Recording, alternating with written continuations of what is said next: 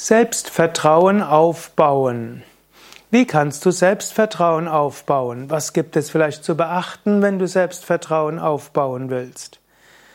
Selbst hat verschiedene Aspekte und das Vertrauen in das Selbst hat auch wieder verschiedene Aspekte.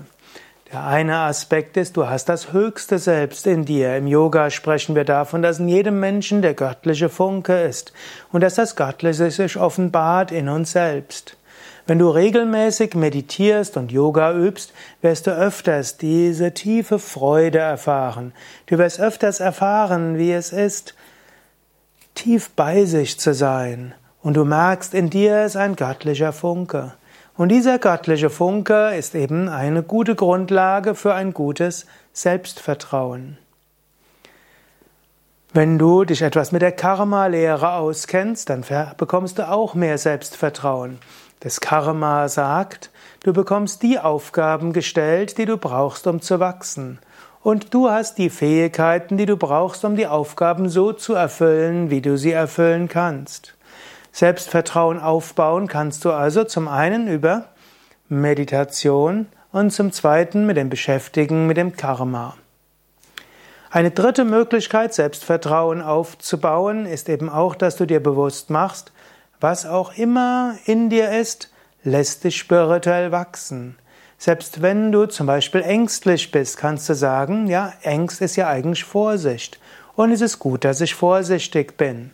Oder angenommen, du hast eine Neigung zum Flüchten, kannst du sagen, ja, das ist auch gut, dass ich öfters mal flüchte. Auf diese Weise habe ich mich vor Dummheiten bewahrt. Also du kannst auch Selbstvertrauen aufbauen, dass du sagst, auch deine Schwächen haben einen bestimmten Sinn. Natürlich, es gibt noch sehr viel mehr. Du kannst Selbstvertrauen aufbauen, indem du dir Ziele setzt, erst kleine Ziele und dann diese angehst und dich nicht davon ablenken lässt. Jeder kleine Erfolg gibt dir neues Selbstvertrauen.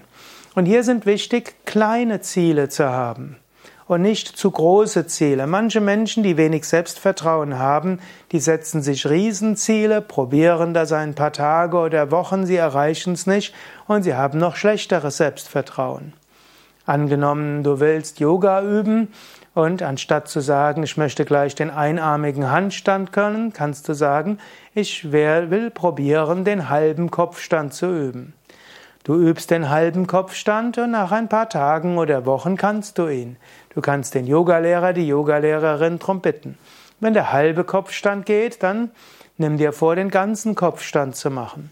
So Schritt für Schritt. Wenn du bisher in der Vorwärtsbeuge nur an deine Knie kommst, dann nimm dir vor, bis zu den Waden zu kommen und dann bis zu den Fußgelenken. Irgendwann kommst du zu den Füßen. Aber es gibt dir nicht gleich das Ziel, dass du flach auf den Beinen sein willst. Mache dir kleine Ziele und gehe sie an. So wirst du auch Schritt für Schritt Selbstvertrauen aufbauen. Und jetzt bleibe ein, verharre einen Moment. Welche dieser drei Tipps willst du umsetzen?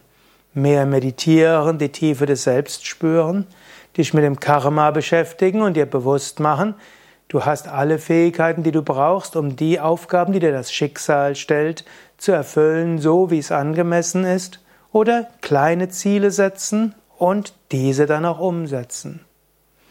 Mehr findest du natürlich in einem Seminar. Selbstvertrauen aufbauen ist ja auch der Titel eines Seminars bei Yoga Vidya, wo du dich ein ganzes Wochenende damit beschäftigen kannst. Informationen dazu auf www.yoga-vidya.de Seminar